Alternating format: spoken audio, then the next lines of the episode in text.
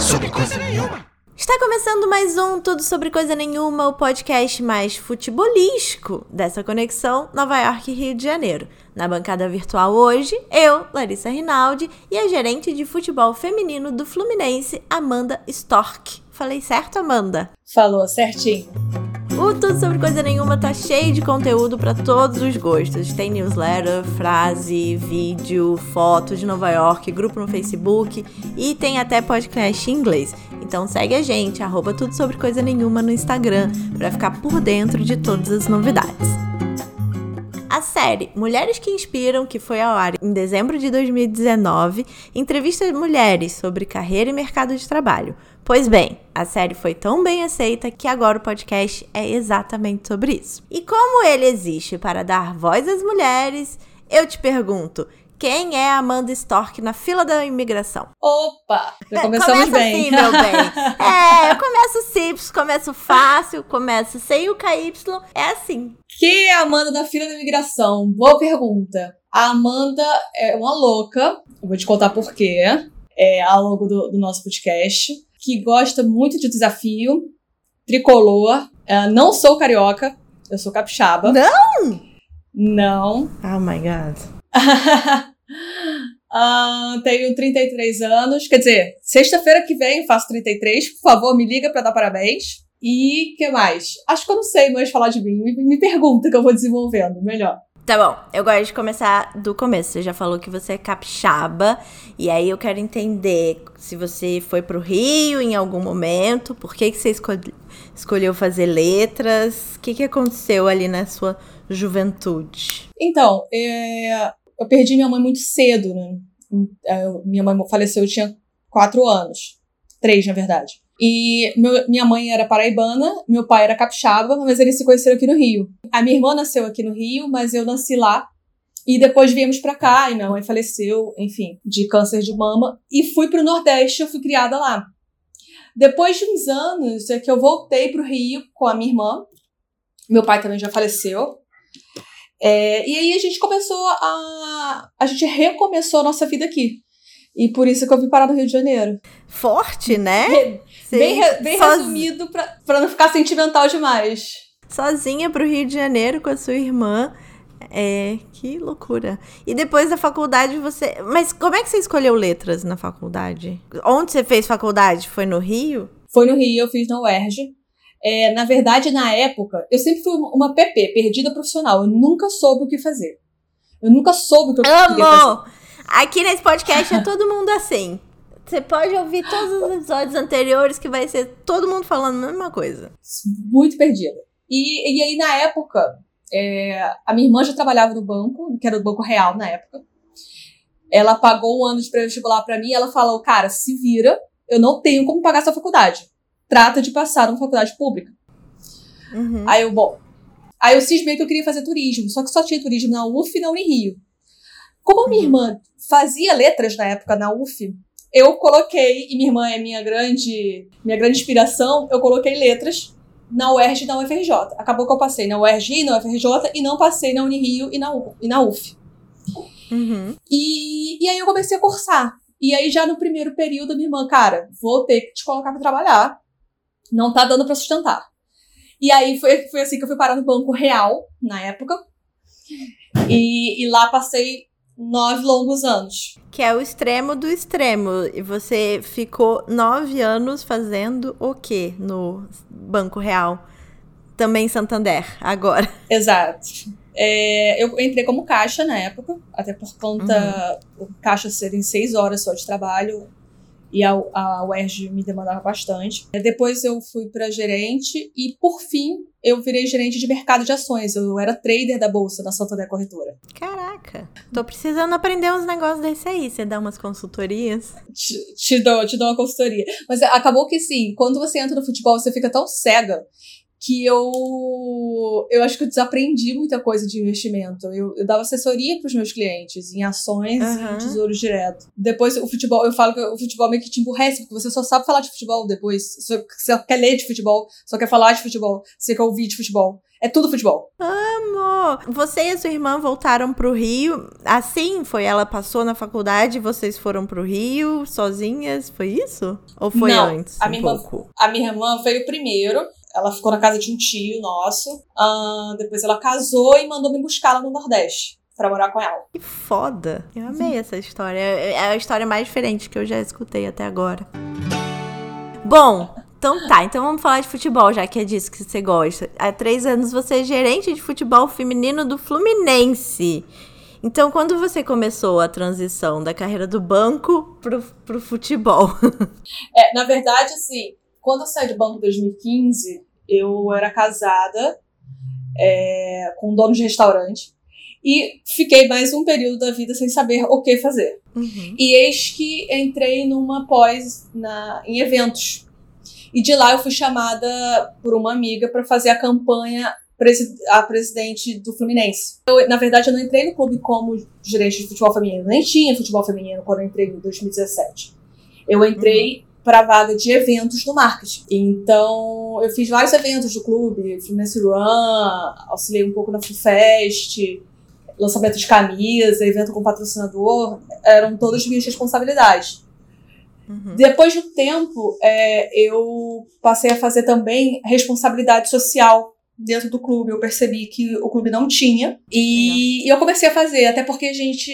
O nosso CT, o Fluminense, ele fica dentro da Cidade de Deus, que é uma área bem carente. Então eu comecei a fazer alguns trabalhos com o clube e a coisa foi, foi se expandindo. Até que o pessoal da CBF Social começou a olhar para o meu, meu trabalho e em 2018 eu fui convidada para a Copa do Mundo da Rússia, na verdade um evento pré-Copa da Gazprom, que é o maior evento social do mundo, que se chama F4F, Football for Friendship. É, no qual eu levava duas crianças de 12 anos, um jovem jogador e uma outra criança para ser jovem jornalista no centro de mídia. Eu levei um jogador de Xerém e uma menina do salto ornamentais do Fluminense. Foi uma experiência única porque eram mais de 200 países, eram crianças do Sudão do Norte, do Sudão do Sul, crianças que viviam em países em guerra, crianças que nunca tinham visto eletricidade, crianças ricas, crianças pobres, eram e quando colocava uma bola entre elas, a linguagem era a mesma. Eu tô toda arrepiada aqui. Foi uma das coisas mais emocionantes que eu vivi. E o Fluminense, através do, do trabalho na, na responsabilidade social e através da CBF Social, que puderam me proporcionar isso. Quando eu voltei da Rússia, eu recebi uma ligação, que aí é que eu vou te explicar por que eu sou louca. Uhum. Porque eu recebi uma ligação, é, assim. Oi, Amanda, tudo bem? Então. o então. Então é aquele, é aquele negócio que você sabe que vão te colocar um negocinho, né? É, eu não posso falar. Dali... Não, pode falar a palavra, não tem problema. É, vão te fuder. Aí, beleza. Ele, então, é, sabe que ano que vem, 2019, vai ser obrigatório fazer futebol feminino. Eu, ah, então, você não quer fazer assim futebol feminino? Na verdade, procurar um parceiro, criar o futebol feminino, depois você entrega para alguém, para alguém tocar. Aí eu falei, tá bom. Quando eu desliguei, eu falei, meu Deus do céu. Como assim? O que, que, eu sei de futebol feminino, meu pai eterno? Por que, que eu falei sim? Eu falei, bom, Missão dada, missão cumprida. Fui pra CBF, sentei com todo mundo que eu podia, como é que é a obrigatoriedade, o que, que tem que fazer, o que, que deixa de... E aí eu fui começando a desbravar um novo mundo que eu simplesmente não conhecia. E eu não tenho vergonha nenhuma de falar que eu não sabia nada de futebol feminino. Na verdade, eu não sabia nada, mas eu me cerquei de pessoas que sabiam muito. Uhum. E através da Valesca, eu cheguei até o projeto da Thais Sampassos, que hoje é treinadora do Flu. Quem é Valesca? É, e é Valesca Araújo, ela é da CBF da, e delegada da Comembol. É uma grandíssima mulher que a gente tem no nosso esporte. É, e ela também hoje, atualmente, ela tem cuidado também da CBF Academy. Oh, é, é, a Valesca é simplesmente foda. E aí eu cheguei até o projeto da Taisan, É, e de cara, assim, eu e a Taissan, a gente super se identificou. A Taissan foi atleta do Fluminense, quando o Fluminense, o Fluminense já teve futebol feminino em duas ocasiões. É, a Taissan jogou em uma delas, é, no futsal e no campo. Ela foi para a Alemanha, foi estudar, se formou em educação física, tinha acabado de se formar na licença da CBF e tinha um projeto bem sucedido lá com meninas da base em Caxias. E aí, ela tão louca quanto eu, ela aceitou o desafio de fazer o futebol feminino todo, não só base, mas o adulto também. E assim a gente é. começou essa parceria desde 2018. É, te sugiro a Thay, a Thay para um próximo podcast, porque ela fala pra caramba. Você vai gostar de conversar com ela. Adoro. É, é, fala pra caramba. As preleções são enormes. É, e aí foi eu, quando eu comecei a descobrir todo o universo de futebol feminino e me encantar por ele. Então, atualmente, eu deixei meus outros cargos no clube. Hoje, eu só sou gerente de futebol feminino. É, a, em 2019, foi o nosso primeiro ano. A gente conseguiu colocar seis meninas na seleção brasileira de base. E uhum. fomos, fomos vice-campeões cariocas nas categorias adulto e sub-18. É, não conseguimos o acesso para A1, mas eu tenho certeza que a gente vai conseguir esse ano. E é isso. O que, que faz uma gerente de futebol? Resolve o problema o dia inteiro. Tá, tipo uma Basicamente. produtora. Na verdade, eu sou responsável por todo o departamento. Então, a contratação dos profissionais, é, uhum. tudo passa por mim. Na Chique. verdade. É, o fechamento, se vai fechar ou não com alguma atleta, se a gente tem orçamento ou não. É, conversar com, com o marketing para a gente fazer campanhas, com a comunicação. É, tudo que acontece no futebol feminino no Fluminense, ele te, necessariamente passa por mim. A Olha palavra ela. final, ela é minha. Manda, Manda na porra toda. Na porra toda. Adorei! Amei! Acho o máximo. Ó, em, em 2019, o episódio 24 deste podcast chamou Fardo Mulan e fala exatamente da Copa do Mundo de 2019 que foi jogada por mulheres, né? E no episódio 24 eu, digo, eu disse e vou repetir agora que eu só vou chamar de Copa do Mundo de futebol feminino quando a outra Copa passar a se chamar Copa do Mundo de futebol masculino. Dito isso, a minha pergunta é: em 2020, qual é o panorama do futebol feminino no mundo e no Brasil? Então, para falar de 2020, a gente tem que voltar um pouquinho em 2019, né? 2019 foi o ano do futebol feminino. Não só pela Copa do Mundo, que foi a Copa do Mundo feminina mais vista da história, uhum. mas também porque foi o início da obrigatoriedade do futebol feminino para os grandes clubes. Isso mudou o panorama. O futebol feminino começou a ser mais visto, a ser mais comentado, a ser mais coberto pela imprensa. É, ainda não é o mundo ideal, obviamente. Então uhum. a gente tinha muita expectativa para 2020. Poxa, se 2019 foi a abertura de portões, 2020 é a consolidação do trabalho. Uhum. E aí, eis que surge um coronavírus no meio do caminho, que ninguém sabe, ninguém viu, e, a, a, e tudo se paralisou. Na verdade, assim, a, a pandemia, ela pegou masculino, feminino, rico, pobre, time de camisa, time sem camisa, projeto social, pegou todo mundo. Ela igualou todo mundo. É, a diferença é que os meninos já voltaram e agora a gente pode aprender com os erros do futebol dos homens para não repetir no futebol de mulheres. É, a CBF acabou de divulgar o calendário, então a gente volta a jogar em outubro. No, no mundo, é, o futebol feminino segue, ou tá, tem seguido o mesmo percurso, óbvio. Algumas nações, como os Estados Unidos, que desenvolvem muito futebol nas universidades, futebol feminino, o Reino Unido, Nova Zelândia, Austrália, que acabaram de, de vencer a disputa para sediar a próxima Copa do Mundo. Aonde vai ser? Na Austrália? Austrália e Nova Zelândia. É, esses países que têm o futebol feminino mais desenvolvido, é, eles sofrem um pouco menos com a questão do planejamento. A gente aqui, a gente ainda estava iniciando um processo. É, mas eu acredito muito na retomada de estudo. É, esse movimento do futebol feminino, ele não vai voltar atrás. É, ele está muito consolidado pela FIFA, pela CBF, pelas federações que têm se mostrado muito comprometidas com o desenvolvimento da modalidade. Então, acho que esse é o panorama. Legal. Quando é a próxima Copa? A próxima Copa 2021, né? 2021 não, 2023. Desculpa, 2023. Austrália e Nova Zelândia.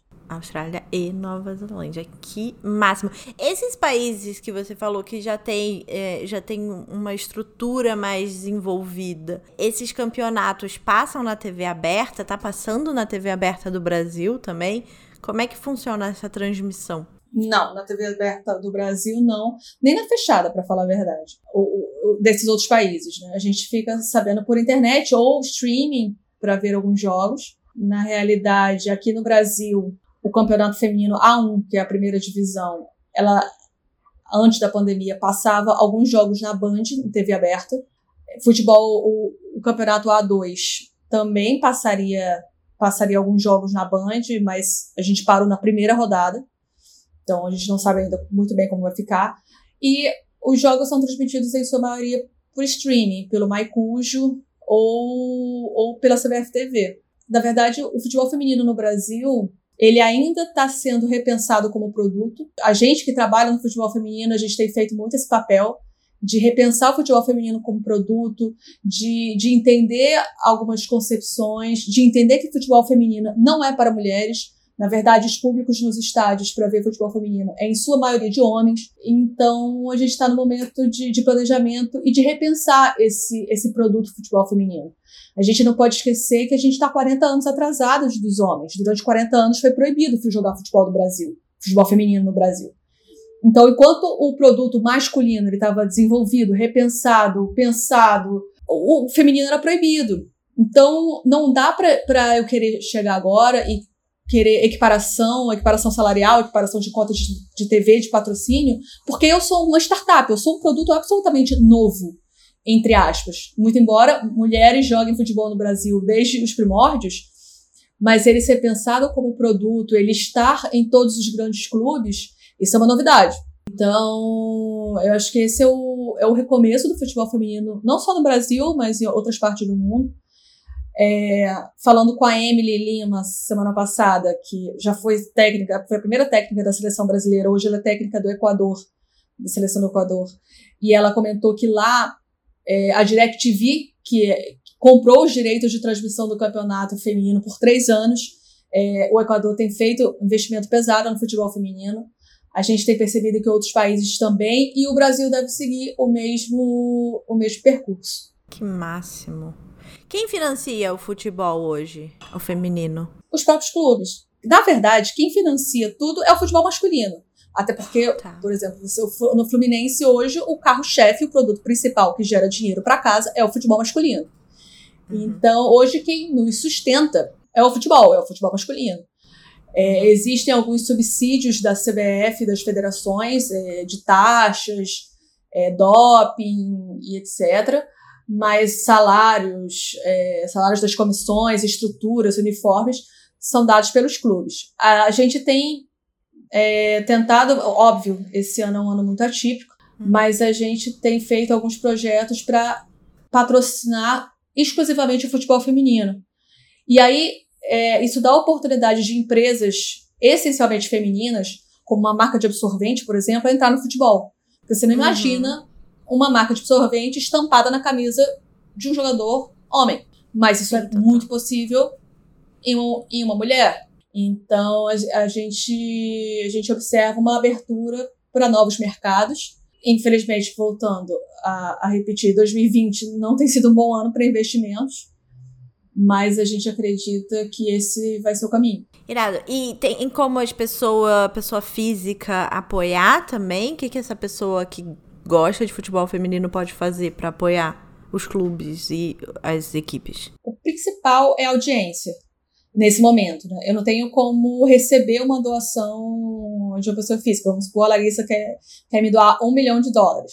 Tudo bem, um milhão de dólares eu posso receber sim. Mas, é meu sonho. Imagina supor, se eu tivesse para doar, eu teria, né? Mais. Mas vamos supor uma dificuldade ainda a gente receber uma doação física. O que as pessoas podem fazer é se associar aos clubes, uhum. é, virarem sócios, assim, eles, eles contribuem com o clube, no geral. É, audiência, presença nos estádios e consumir esse, esse conteúdo de futebol feminino. Acho que esse é o, é o mais relevante, é a maior contribuição que as pessoas podem dar. E esse, esse streaming que você falou, ele é por assinatura, por exemplo, ou ele é de graça? Não, o MyCujo é gratuito. Qualquer um pode entrar, se você quiser entrar depois do nosso, nosso bate-papo e querer ver os gols da Tarciane no Campeonato Sub-18 é, do ano passado. Tarciane é uma jogadora nossa de 16 anos que é fenomenal, tá na seleção brasileira também. Você vai pode, pode entrar lá no MyCujo e pesquisar por esse jogo. Vamos lá, Fluminense Palmeiras, Campeonato Feminino Sub-18 de 2019.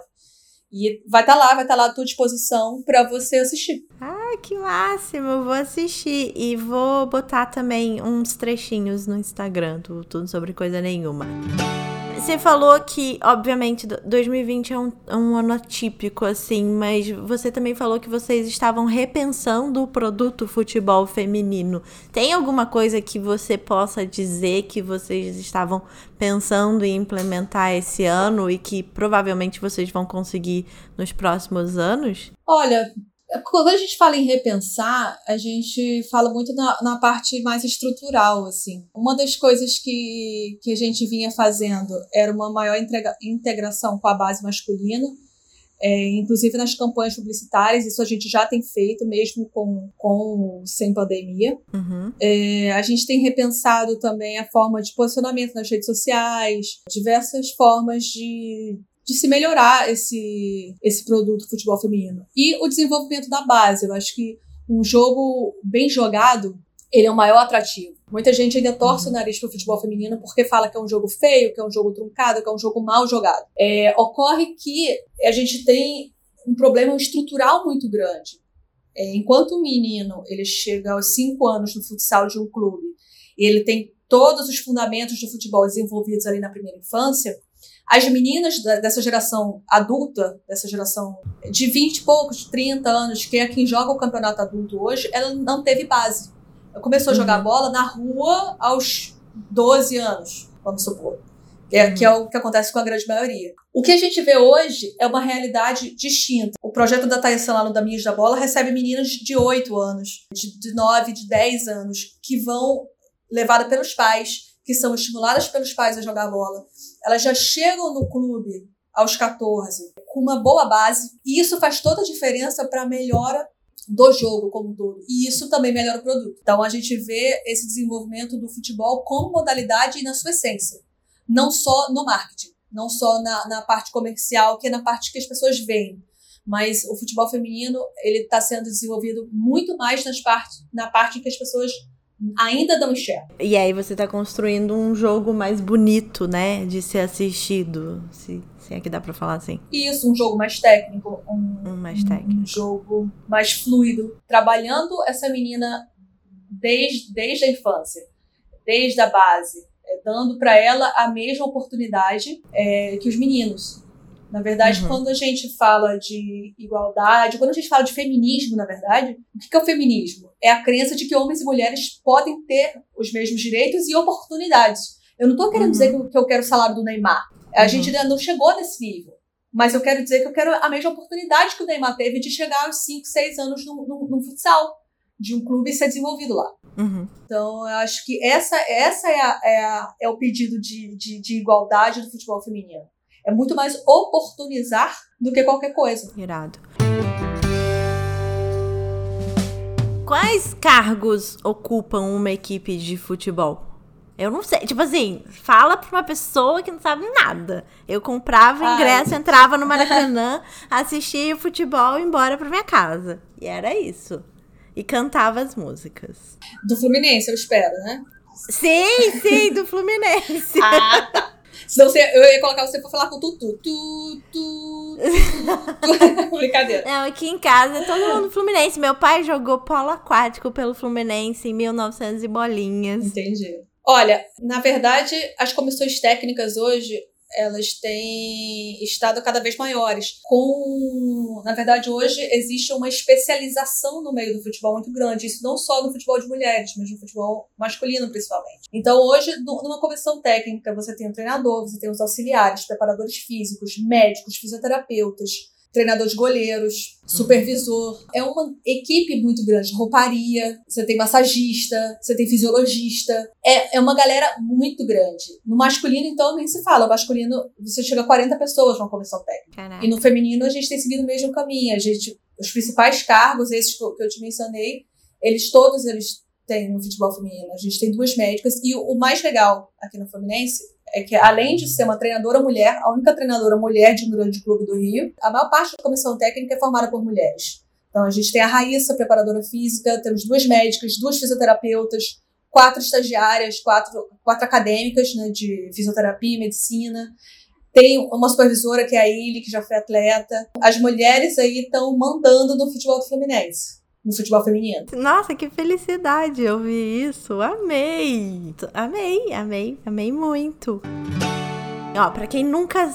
Pra quem não sabe nem o que que é brasileirão, que tipo de Aham. campeonatos vocês participam e como eles funcionam? Na verdade, é, hoje a gente disputa o Campeonato Carioca, que é o campeonato estadual, geralmente no final do ano, é, e o Campeonato Brasileiro. O, a segunda divisão, que é- foi onde a gente entrou, né, Uhum. que é a A2, ela é composta por 36 clubes. São os 27 campeões estaduais. A gente quer, quer esse ano o acesso para a elite do futebol feminino, que é o Campeonato A1, é, onde estão os maiores clubes, não só clubes de camisa?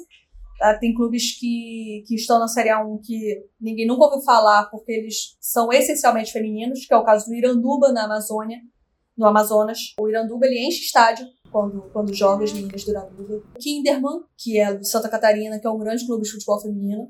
E mais recentemente, que todo mundo ouviu falar porque ganhou, ganhou Libertadores, é a Ferroviária, que é um clube no- do interior de São Paulo que é essencialmente feminino. Ele não tem tradição no masculino, mas ele tem muita tra- tradição no feminino. Além disso, clubes como Corinthians, como Flamengo, são clubes que já estão na Série A1, já tem futebol feminino há muito tempo, Santos também, e alguns clubes que entraram ano passado com obrigatoriedade, que foi o caso quem subiu, né, da A2 para A1 ano passado, que foi o Palmeiras, o Grêmio, ah, deixa eu ver se agora me falharam os dois últimos, Quantos times fazem parte do A1? 16. 16. Os jogos enchem? Os jogos são nos mesmos estádios? Como funciona? Os jogos, na, no caso do Fluminense, por exemplo, a gente joga nas Laranjeiras, assim como a base. A- ainda não temos público para encher o Maracanã é, e nem dinheiro para jogar no Maracanã. A operação de um estádio do tamanho do Maracanã ela é, muito, é muito cara. Então a gente ainda não tem recurso para jogar. É um, é um sonho disputar os campeonatos no Morumbi, na Arena Corinthians. Ano, é, no final do ano passado, a final do Paulista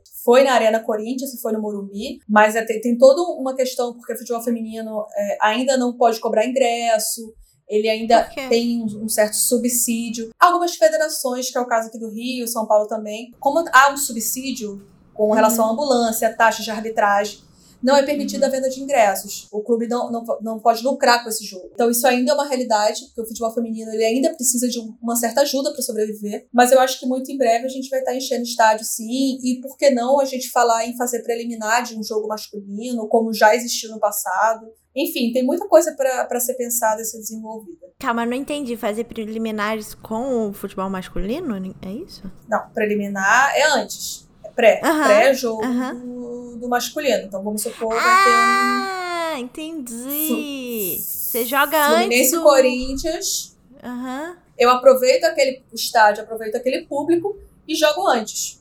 Isso já aconteceu há muitos anos atrás. É, a Uhum. base masculina, ela fazia preliminares no Maracanã, Ah. os times de base. E por que não a gente pode pensar no futuro, quem sabe, em feminino fazer preliminares também do, do masculino.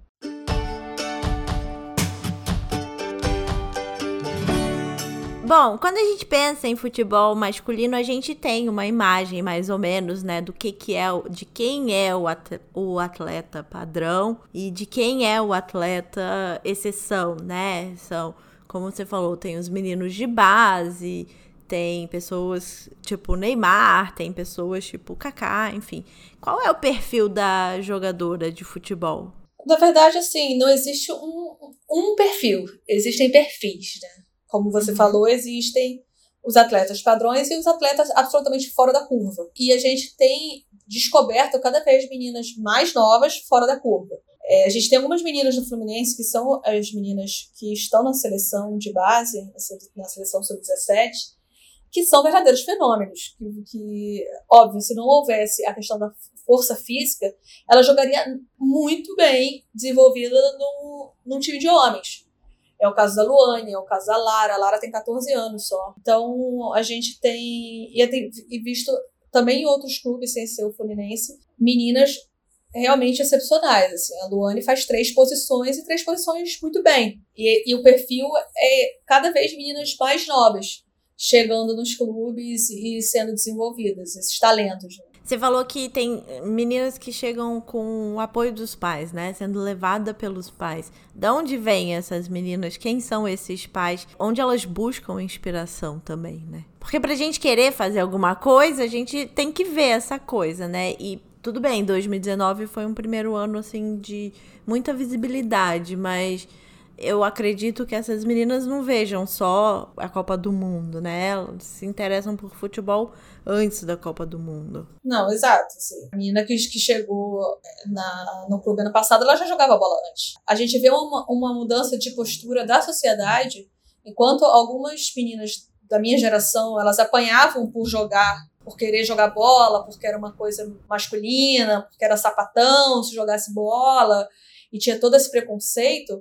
Hoje a gente não vê mais.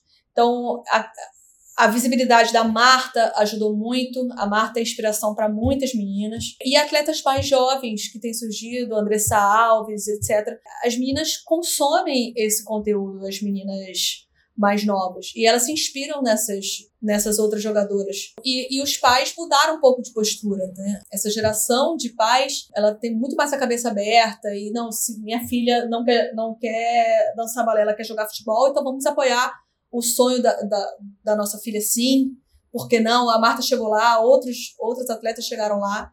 E por que não minha filha não pode chegar? E a gente tem visto as meninas em massa jogando futebol nas escolinhas, nas ruas um pouco menos. E você perguntou de onde vem. Uhum. Muitas vêm de comunidade, muitas.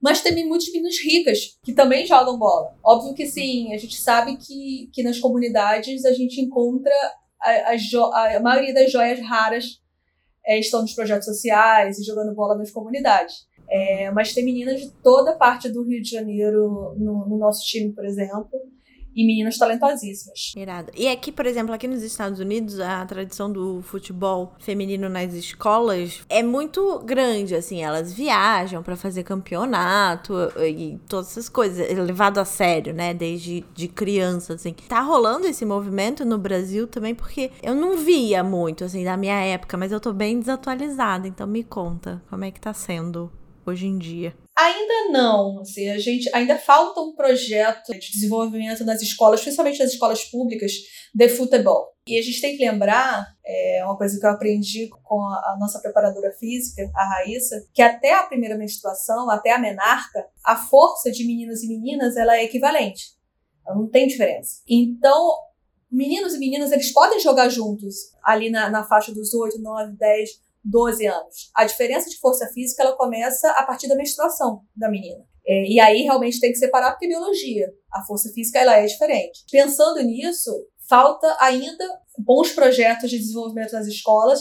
A gente já vê alguma coisa nas universidades. Muitas atletas nossas jogam por bolsa, estudam com bolsa nas faculdades em troca de jogar, principalmente futsal as ligas de, de faculdade, mas ainda não é um movimento do tamanho e com a força que os Estados Unidos têm, por exemplo, com a tradição que se tem.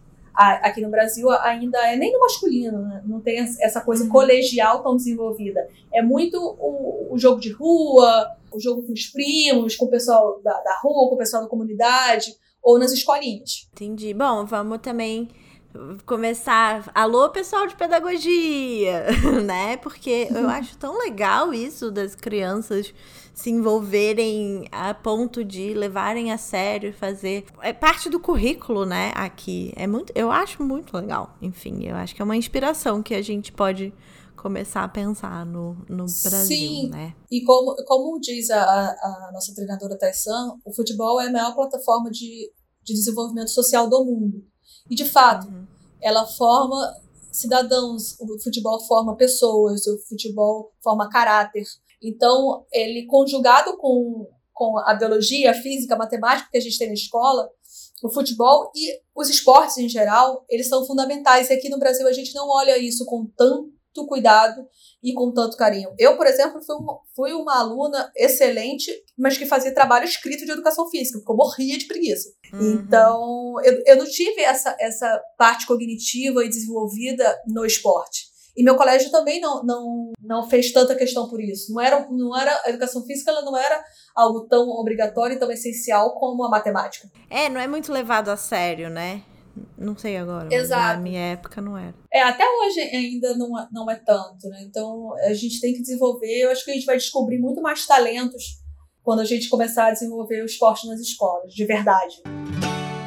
A gente vive numa sociedade machista, né? Que propaga um pensamento muito antigo, que as mulheres brigam entre si, que não se dão bem, que criam ambientes de competitividade, enfim.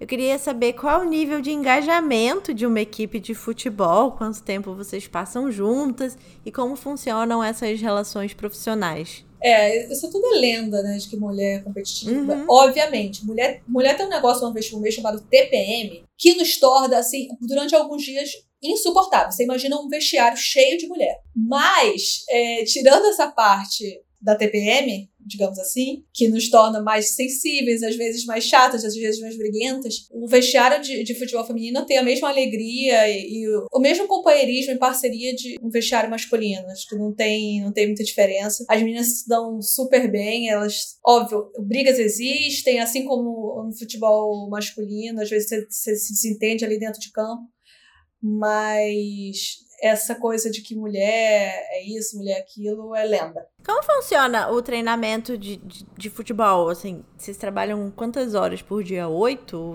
Como é que é? De oito às cinco? Não. É, hoje em dia a gente tem treinado um período, então ou treino de manhã e a base geralmente de tarde.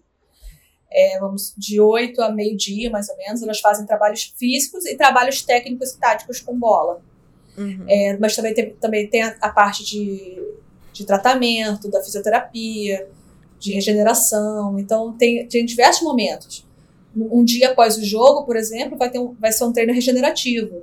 Vai regenerar, uhum. até porque a, o esforço físico que demanda 90 minutos de partida é muito alto.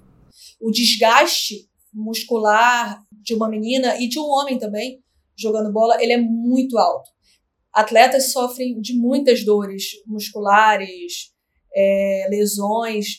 Então, a gente tem to, todo um trabalho de prevenção de lesão. Tudo isso é, é vivido dentro do, do dia de treinamento. É, então, isso vai depender se o jogo está próximo, se não, é, quantidade de trabalho físico, quantidade de trabalho técnico, ou se a treinadora vai entrar na sala de aula e mostrar vídeo, enfim, vai depender do, do planejamento aí do treinador. E aí é o que eu falo, quem manda dentro das quatro linhas é o treinador. Eu não me meto em absolutamente nada dos treinamentos. Eu só passo e vou resolver o problema. Que é a vida, a vida fora das quatro linhas. Sou eu que resolvo. Dentro das quatro linhas, o problema é da Taisan.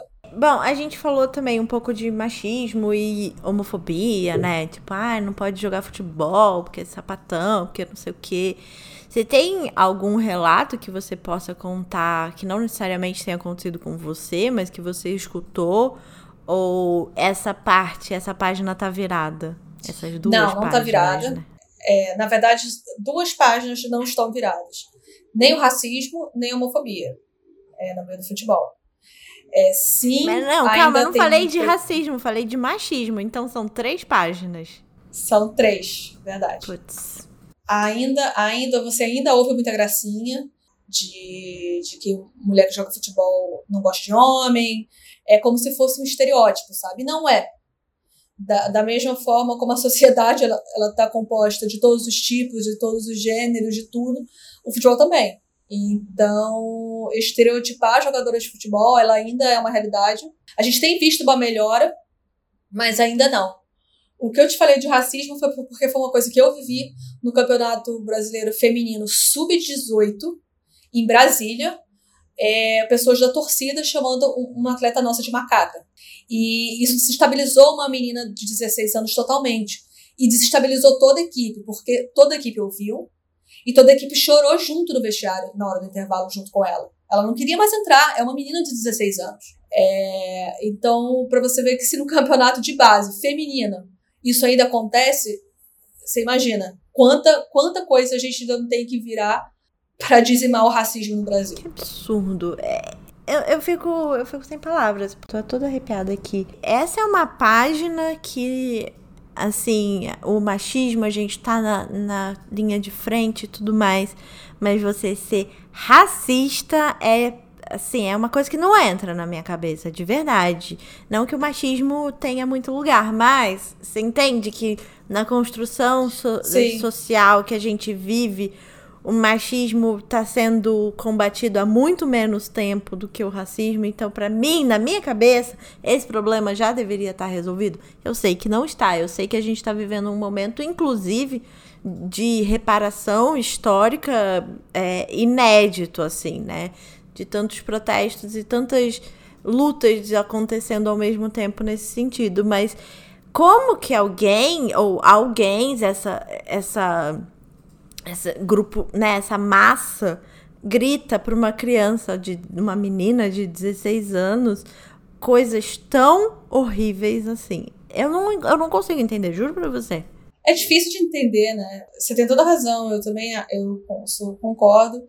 A gente tem vivido como mulher é, uma fase inédita, é, onde a gente tem quebrado esse teto de vidro que nos impuseram durante muitos anos. A gente tem alcançado cada vez lugares mais altos. Hoje você, você vê a Nasdaq, que é uma, uma bolsa de valores que ela tem alcance mundial, onde ela tem uma CEO mulher. A gente tem visto muitas mulheres na, na FIFA, na própria CBF, ocupando cargos de relevância no futebol, que sempre foi um meio extremamente masculino, nas bolsas de valores e em diversos, em diversos lugares mas você ainda percebe que é que a maioria das mulheres ela é branca, a que está no, no, nos grandes nos grandes cargos.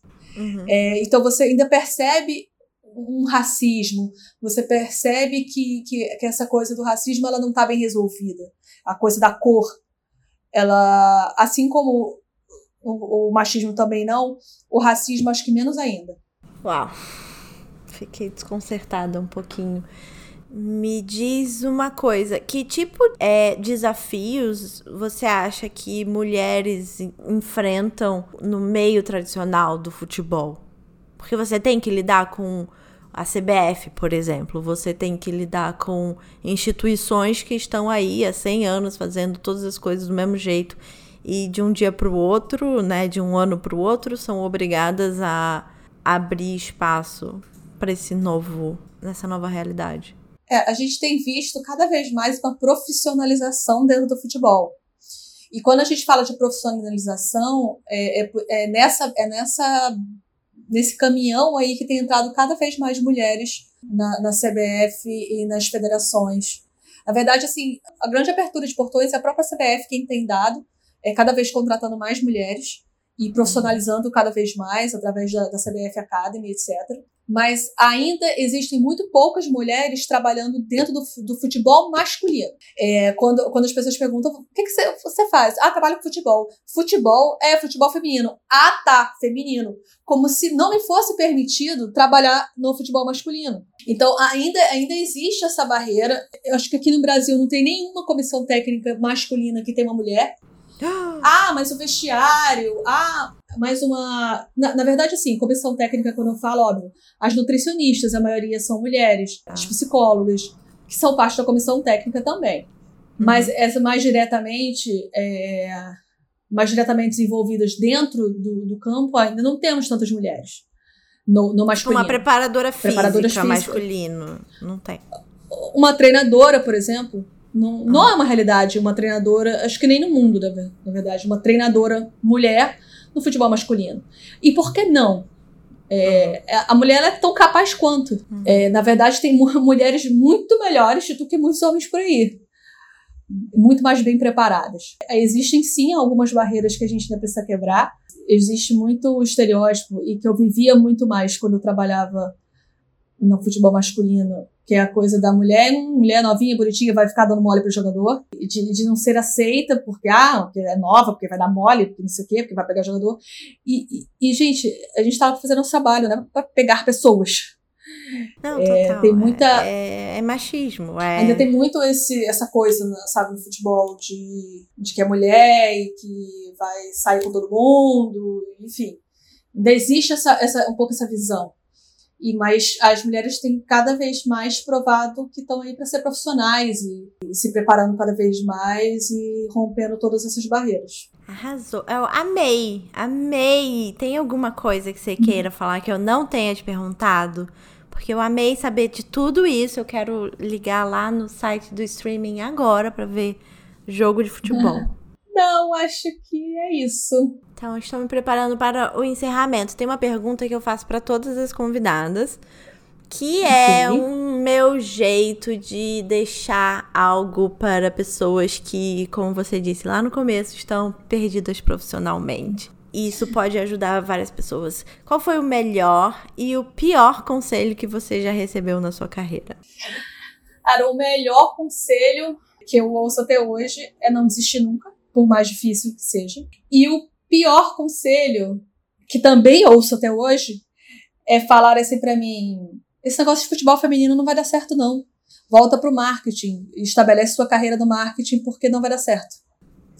Já deu é, certo. E aí a gente entra também no, no, um pouco no machismo. Né? Se eu tivesse ouvido, e, e assim, eu ouvi isso de pessoas muito influentes, do tipo, cara, não cai nessa, sai do futebol feminino, que isso não vai dar certo porque nunca deu certo no Brasil.